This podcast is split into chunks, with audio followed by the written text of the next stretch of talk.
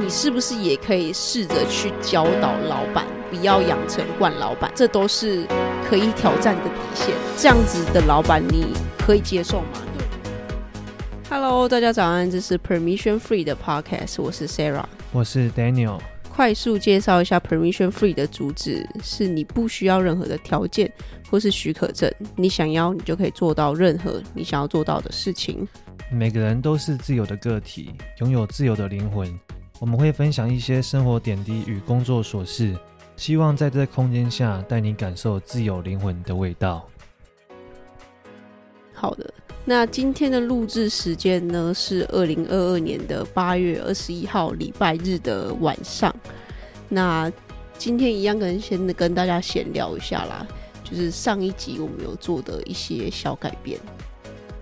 你知道我们有做些哪一些小改变吗？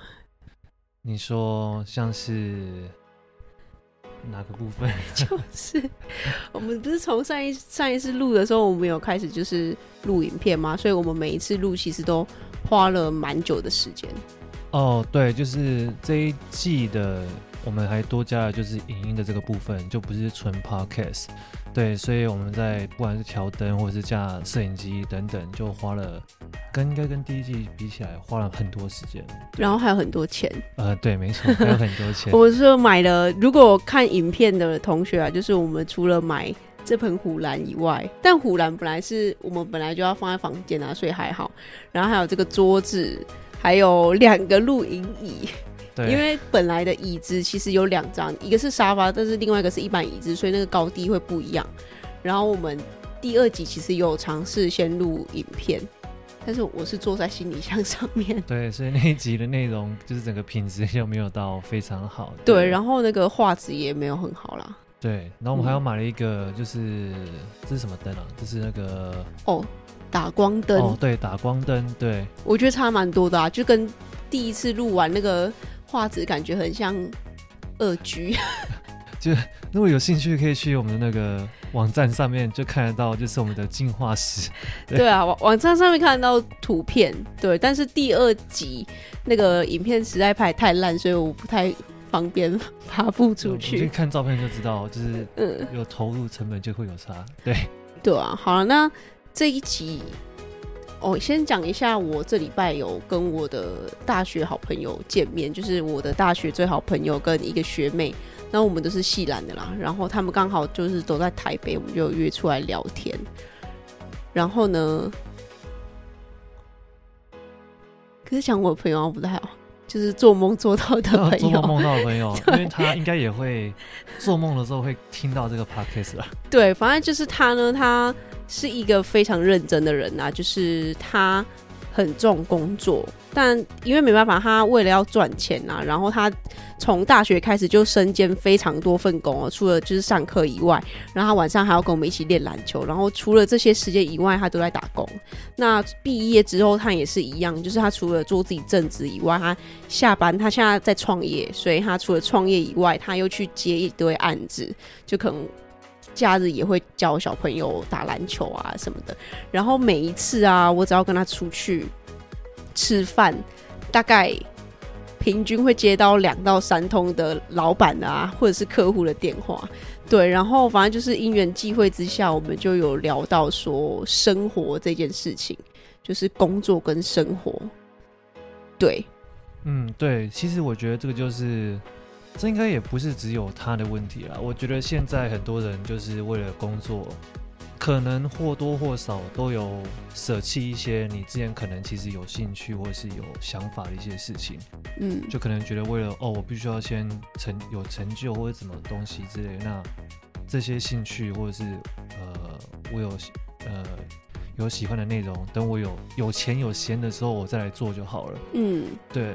对，所以我觉得这一次我们想要分享的主题是比较关于生活跟工作，然后之间到底要怎么去取舍。所以呢，我们就先进入今天的主题。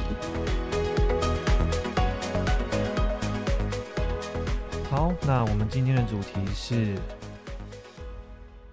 你懂生活吗？现实与生活的平衡。嗯，你要不要先讲这个主题。我觉得你，我觉得 Daniel 算是一个蛮会生活的人，所以我希望他可以多讲一些生活，因为大家可能会觉得说生活谁不懂生活啊？反正就睡觉起来，然后追追剧什么之类的，就是有很多事情做，怎么怎么可能会有人不懂生活？对，我觉得这个就是。我我我觉得我这边指的生活就不是每天的吃喝拉撒睡的部分啦，那个其实有点像是呃你人生必须的部分。对，那我这边指的就是像是应该大家都有过这种经验，就是你上班上一整天，然后你回家，你一下班打卡完，就是整个放松，就是整个到瘫软掉的那种状态，然后回到家可能就直接趴在沙发上，就直接睡到那个不省人事的那种。你在说谁吗？呃，可能有有可能有影射到我的母亲，对 对，因为我母亲就是典型的这种例子，就是她就是对他来讲，他的生活就是他已经被他的工作给呃给淹没，淹有点像是淹没吧，因为他回家，嗯，因为我妈是一个国小的老师，对，所以他回家还有很多像是考卷或者是一些讲义，他要改。所以变成说，他的生活里面充满了，就都是跟他工作有相关的事情。那我我个人认为，我看过他很长这个状况，我也有跟他就是有跟他分享一些我的想法，但是他可能就会说，哦，这个就是我工作就是这样子啊，就必须要做完了啊。对，但是其实是真的只有如此吗？这个就让我想到，我们之前聊天有聊到，你就是你有说的部分，就是工作跟生活，就是真的只能选一个嘛？嗯。对，那这个问题等下那个 Sarah 会再更详细的帮我们补充。嗯，那我想要说，就是对我来说，工作跟生活，其实我会，它这个两个中间，我会让它有一个缓冲的一个地区。呃，怎么解释呢？就是我当我知道我工作到一个状况已经有点快要很疲劳，非常已经快要爆炸那一种状态的时候，我会试图的忙里偷闲。怎么做呢？就是可能。就是我可能你就可能强迫自己先休息半小时，或者是去喝杯咖啡啊，或是看你喜欢的剧或是书等等都可以，或者你就是聊天耍废。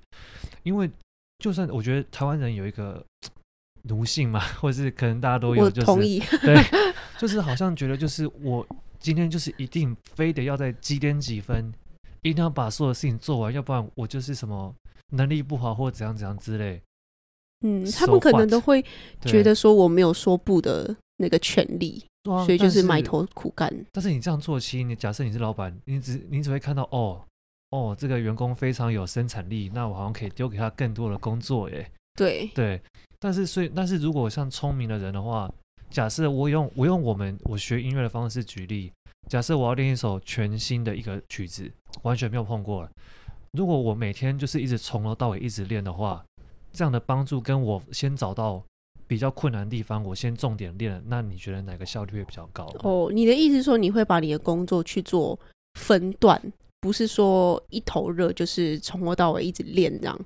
应该说有策略性的去练。有策略性，你要先不是不是老板叫你干嘛，你就从头到尾做到底嘛，对不对？嗯、当然，有些老板比较喜欢是听话的的的员工啦，但是。嗯但是说，但是说到底，如果你是个头脑懂得变通的话，其实我相信你也会在某个地方得到你的赏识的。对，嗯，对，所以这是我的想法，就是在工作跟生活之中的时候，适当的忙里偷闲，这样你下班的时候才不会有很那个那个是像是海啸般的那种疲劳感出现，就好像觉得哦，我下班了就整个就放松。但是你想看哦，假设你今天上班八个小时哈，你九点上班。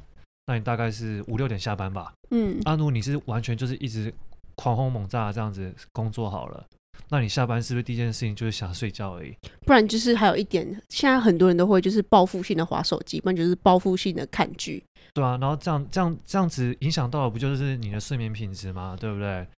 假设你六点下班之后，然后你吃个饭七点，然后你可能假设你是直接睡下去，那你可能睡下去就十点了，那你整个晚上就都在睡觉啊？你可是你。你要十一点多，你又要睡觉了。那，那你如果你这样日复一日的话，一到五，那你说真的，这个就真的没有任何生活品质。诶，这个这好像又可以牵扯到有一本书叫做，就是为什么我为什么怎么睡觉，就是他在讲讲怎么睡觉。我刚好有买，好像英文是叫 Why We Sleep，但是我才看大概十页吧，之后也可以跟大家分享。因为他这样睡，其实会越越睡越累，对，然后产生一个恶性循环。对，反正我觉得这个可以之后我们可以再。Vlog 上面。好啊，那你 也要把它看完。好，我也可以把它看完，我也可以做个分享。对，嗯，对，主要这是我第一点，对于就是工作跟生活之间的平衡怎么拿捏，嗯、就是你必须找到那个缓冲点，就有点像是溜滑梯是慢慢溜下去，不是像悬崖直接掉下去。嗯，我觉得现在很多人就是这样工作，感觉工作这样这样平平的，然后放那个一到生活就直接雪崩式的这样子把你所有的精神或者是整个心情压力全部放掉。其实说真的，这样子对你的身体，我不认为会是一个长久的好事。嗯，那有另第二点吗？我觉得第二点的部分就是，假设像是刚刚 Sarah 分享的那个梦里的同学，好，那就是典型的。我觉得很多人都是这样。假设我今天给你，我付你薪资一天的薪资，然后你不要做这个工作室，你会做什么？嗯，对。你你的意思说就是，如果今天完全就是跟你说，哎、欸，你今天不用工作，但是我一样付你今天的薪资。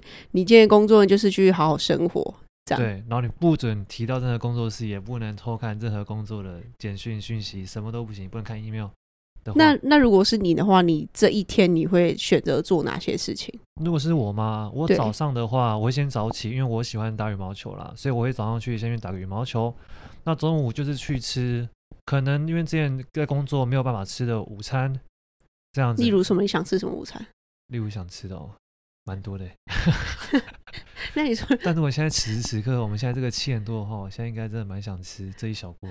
好，等下就去吃。好，我等下就去吃。好，那可能下午的话，因为早上有打球有运动嘛，所以下午可能会有点想睡觉。嗯，所以可能在家里先睡个大概半小时左右。那可能下午起来的话，那如果如果那个没有很饿的话，可能会去咖啡店，然后去看个书，然后去吃个点心，然后或者晚上的话，然后看看有没有谁有空可以一起吃饭，或者一起去逛街。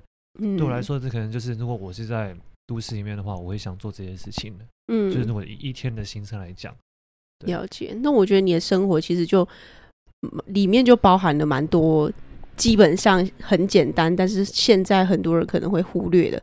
第一个就是你有你自己的兴趣嘛？你早上的时候你会想去打羽球，然后接下来会找想要就是午餐就吃的东西，你会好好的去安排他。你想吃一些自己想吃的，然后享受那个食物。然后接下来就是你会睡午觉嘛？就是说你不管就是就算今天是你不用工作可以好好生活，你还是需要一些时间去。休息，不要说哦，今天不用工作，我就从头玩到尾，我要可能打电动十二个小时之类的。对，所以里面有包含了呃你的兴趣，然后享受吃，然后懂休息，然后你下哦下午最最重要，你说你会找你的朋友嘛一起去逛街，那我觉得就是显示了你其实的你的生活其实蛮需要一些社交的滋润。对，可能就是因为有些。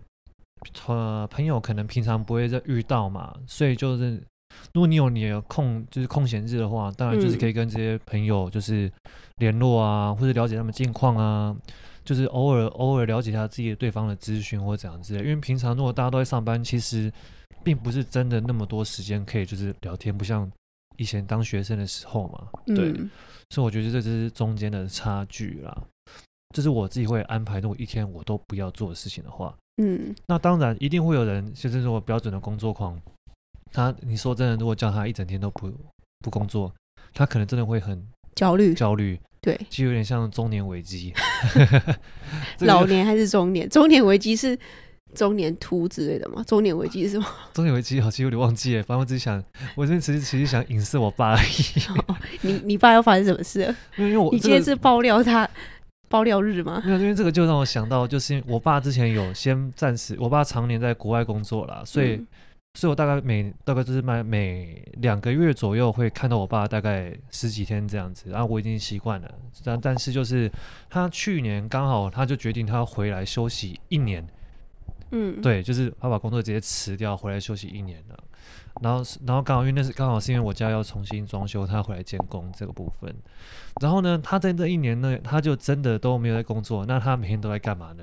就是坐在家里的客厅沙发上面，从早把电视打开打，到晚上十点，就是一直保持这样的生活，每天几乎都是。嗯、然后一开始可能我一开始可能都觉得还好，反正就是可能很久看不到新闻嘛，所以可能偶尔想看一下。嗯，但是久而久之，他就是因为一直进入那个状态，然后他的情绪也越来越差，就是他可能没有，就是没有保持像一些呃一开始一样的那么好开心的心情。嗯，然后可能他说，如果要叫他去哪里，他说啊不要，好远哦，他只想待在家里。嗯、就是人就会越来越习惯，变成你的生活的空间就越来越小，越来越小。我觉得这个就是一个蛮可怕，就是假设你不会工作之外。你就真的什么都没有了。嗯，我觉得这样就是说起来，其实人家都觉得生活，生活谁不会生活？但是其实生活跟工作一样，它是需要去规划、去设计的。就像是你如果今天周六，你可以想象一下，你的周六就是礼拜五上上班完，然后可能礼拜五晚上狂欢完，然后礼拜六你没有安排任何事情，但你就想说礼拜六就是好好放松啊。但是你仔细想一下。你这个礼拜六做了些什么事情？你可能就是睡到十点多、十一点多，然后昏昏沉沉，哦，肚子好饿，可能就随便买个早餐，然后就是吃一吃，哎，又觉得昏昏沉沉，又睡一下。这应该是很多大学生的。对，我觉得其实对上班族其实假日，我觉得应该也长这样，除非有人约的话，才会哦特特别打扮一下，不然如果基本上没有任何约，基本上你。会觉得你活得比工作日的时候还要混沌，就是脑袋很混沌。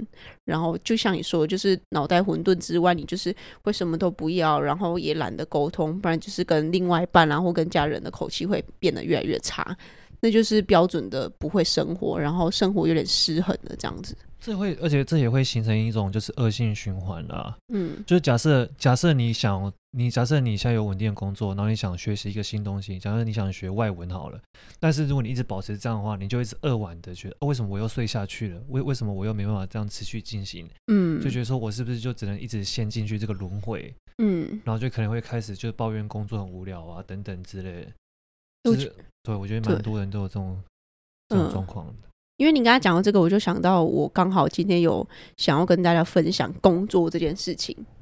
就是你刚好说到说，可能想要学什么东西，但是又哎发现，我觉得说我明天学好了，后天学好了，结果发现过了一年之后什么都没学到。那其实就就跟呃设计有相关，就是你你的工作，不管你的工作或生活，你都是需要一套系统。这样会不会太自私？因为对我来说，我知道我如果是没有提前规划，或是稍微先想好人，我就是会像刚刚举例的那样，就是吃饱睡，睡饱吃。我觉得应该就是除了之前我看，呃，我看那本书也有讲，就是你要做，你要做一些那个致富思考，哦，思考致富。他、嗯、其实里面有讲到，就是如果你要想做一件事情，一定会有个冲动的行为。你必须有那个冲动才会去做嘛，嗯，所以你要保持住那个冲动的时候，你就必须马上写下你想要做的事情了，不然你的冲动就直接沦为你的白日梦。对对，因为脑袋其实它最擅长的事情不是记东西，就是你会发现说，哎，你每天有千万个 idea 或是想法，但是哎，你隔天就全部忘光光了。脑袋它其实最，它脑袋其实是。强项不是在于记东西，它是在于要创造东西。所以，如果你有想到一些什么新的 idea，我觉得你就是立马把它写下来，不管是用手机记下来还是用纸写下来，你就是先记下来，然后让你的脑脑袋去释放一些记忆体去处理他擅长的事情。对，然后拉回我刚才要说的那个工作的 workflow 的分享，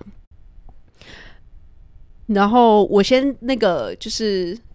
介绍这一段话啦，因为我抄下来。然后这一句话，其实我第一季的时候有分享过，叫做 “Be steady and well ordered in your life, so that you can be fierce and original in your work.” 那这边其实讲到，就是你在生活上面，你要先取得一个平衡，在工作上面，你才可以无往不利。那这一句话，其实我在遇到 Daniel 之前，我就有分享过了。然后，其实这一段话跟 Daniel 第一季。不是第一集分享那个自由的主题，蛮符合的。对，你要不要？哦，对，稍微延伸一下。我，我那时候讲的就是说，你必须先把你自己的情绪先给管理好嘛，所以你才有办法，就是去控制任何你的人事物以外的事情。就你必须先掌握自己，嗯，有点像是以前中国有一句话叫“安其安其内”。然后才能什么平天下什么哦，修身齐家平天下，哦，其实是一样的概念嘛。嗯、就是你从由里而外，你先把你自己整顿好了，你才有办法去整顿其他你以外的事情。嗯，对，所以这个就是对我来说，就是你要工作品质好的话，那你生活品质一定也不能差到哪里去，不然。要不然你就其实就只是一个虚有其表的空壳了。嗯，对我来说是这样。好，那我们刚刚其实讲了蛮多很抽象的东西，我觉得可能听众听完之后会觉得，哎，好，我知道了。所以然后呢，那我今天就是我也在这边分享一下我自己的方法啦。因为我刚好就是第一份工作，我也是经历过那种像我梦里面那个朋友一样，就是每天生活就是工作工作工作，工作到我假日真的也不知道怎么好好放松。我就是只要。没有工作的时候，我就会开始很焦虑，然后甚至那个时候我身体也有出现一些警讯，就是我的脚会就是会麻，那其实就是那个叫自律神经失调，对，就是很惨痛的经验。所以我在那时候我就一直去寻找答案，说就是在工作跟生活上面怎么平衡啊，或是在工作上面我怎么样保持一个最高效率的方法。那就是第一点，我想要讲的就是工作跟生活要做确实的切割。就是现在很多人的工作都是朝九晚五嘛，就是有确定的时间，但是有时候免不了还要还要加班，那真的有时候是没办法。但是我觉得你就是把你的工作时间写好，可能你在工作前你会习惯先去整理今天要做的东西，那你就是把时间定好。好，我呃七点起床，那我弄一弄之后七点半，七点半到八点这个时间是我去整理我今天的工作的。那你就七点半到八点就是工作，不要去看任何的讯息，然后之后就去工作。那工作上面其实也有一套 workflow，其实就像 Daniel 刚才有提到，就是你要去把你的所有的工作去做切割。那这我之前其实有分享过，就是把你说的代办事项可能有十项，那你不不一定说要第一项做到第十项，你可以去看所以，哪些工作是容易做的，可以二十分钟以内解决的，那你先挑出来做。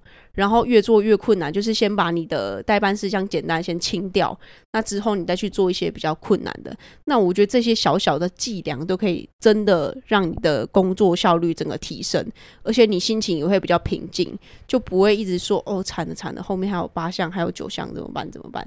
就是不管处理事情的时候，就是你会一直处于很焦虑，而且心没有办法静下来的状态。对，然后。接下来我刚刚说到哪里？你要你说你要分享，就是你有这个状况的经验了。哦，对，就是除了工作要做切割以外，工作跟生活的时间也要确实切割。下班了就真的是下班了，但是我知道有一些人的工作性质是老板下班还是会 call，但是我觉得你自己也可以做好你自己自身的责任，就是。你可能睡觉时间就是九点，那你九点过后手机就是关飞航了。那老板九点半找找你找不到，第一天、第二天他也找不到，第三天也找不到，那他之后就知道哦，你九点就会就是睡觉，就手机不会接通了。那他就是会九点之前打给你。所以我觉得不要一昧的怪老板，哦，老板就是喜欢九点半打给我。那你是不是也可以试着去教导老板，就是不要养成惯老板？我觉得这都是。可以挑战的底线啊，我觉得可以试试看。或者他会叫你不要那么早睡。对，那我觉得你自己就要去做取舍。这样子的老板你可以接受吗？那对你的生活是否造成太大的影响了？我觉得如果已经超过那个底线，你自己可以承受范围，我觉得你就可以认真的思考下一步了，就是要不要离职，或者是怎么样去调整你的作息跟工作之间的平衡，这样子。对，那我刚刚其实分享的就是在工作的效率上怎么系统化的去更有效率，然后在工作跟生活上面的时间去做切割。对，嗯、那我刚刚好像还没有给就是只会工作没有兴趣的人的一个建议了，那我补充一下。哦、你你是说如果那个工作的时候，然后不知道就是叫你生活，但是你不知道怎么好好生活？对对对对，好我好像没有补充这个对。所以我觉得，我觉得人不可能没有兴趣啦。当然，你有可能有些人就是你问他什么兴趣，他就说：“我、哦、没有啊，不知道、啊，睡觉、发呆、滑手机。”当然，肯定有这种状况，蛮多的，其实蛮多的。对，但是对我来说，应该其实每个人从小到大都曾经有自己很有兴趣的事情，这应该是肯定的。但是可能假设啦，可能妈妈说哦，这个太贵，我们不要学，或者怎么这个太贵，怎样我们不要，我们不要学这样之类。你是被被人家给控制，所以你不能去学这个东西的时候，但你现在是有经济能力的状况的话，或许你可以尝试去重拾，去寻回这些你可能有的兴趣。嗯，那我觉得这是一个方式，因为其实我我认为，为什么有些工作狂就是。所谓的工作狂啦，我认为是这样，是他在工作上可以得到非常强大的成就感，嗯，所以他要选择让强大的成就感去充满他身体，因为其实说实话，人都是想要当一个有影响力的人，所以可能他在工作的时候，他认为他非常有影响力，所以他会一直工作，然后他可能回到家的时候，他就只是一个默默无名的人。所以他会选择让这个他的人整个生活里面都是保持工作状况。嗯，所以对我来说，如果是这样的话，我会给的建议就是靠其他的呃兴趣去取得成就感，成就感。嗯，像是如果以我来说的话，我可能我打我打羽毛球或是我运动，并不是为了要我当然知道我可能打不了像是跟戴森一样强，但是如果我在这个群组群里面一个群体里面，我可以打的还不错。那我是不是也可以得到相对的成就感？当然，这个跟工作上的成就感肯定是不一样的概念，但是它就有点像是一个心灵上的一个安慰，或者是一个舒压等等。所以我认为，在兴趣上找到相对一点成就感，或许是一个还不错的一个方式。就像是你今天早上有跟我讲的，假设有个人很喜欢泡咖啡，他每天一直泡咖啡，假设他会他在练习拉花，然后有一天发现他拉的比咖啡店还咖啡店还好。那他是不是就会在拉花或者是在咖啡上面的技术得到充分的一个成就感？他就会觉得说，我干嘛还要去咖啡厅？我自己就可以了。嗯，那我觉得我认为这样子的话，其实就是他就培养出他自己所谓的兴趣了。好，那我问你，那如果有人就真的就觉得哦，我就没有兴趣啊，乐器哦，我没没兴趣啊，运动好累哦。那如果在完全真的没有兴趣的状况下，你会给出什么建议？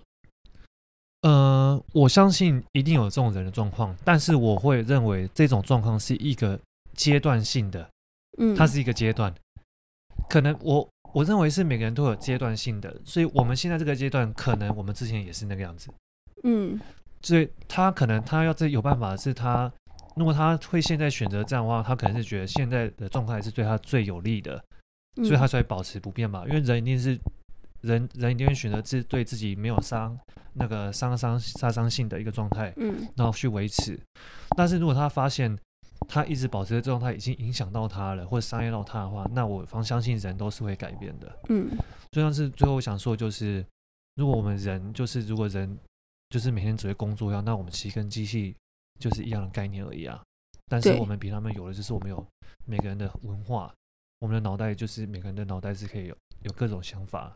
嗯，对，这是不一样的，这是不一样的概念了。好，那我觉得如果是我要给建议的话，我觉得就是尝试，就是把你的屁股抬起来去动。因为很多人其实会觉得哦，那个不好玩，这个也不好玩，那个没兴趣，这个没兴趣。但是你有问他，你有尝试过吗？绝对没有。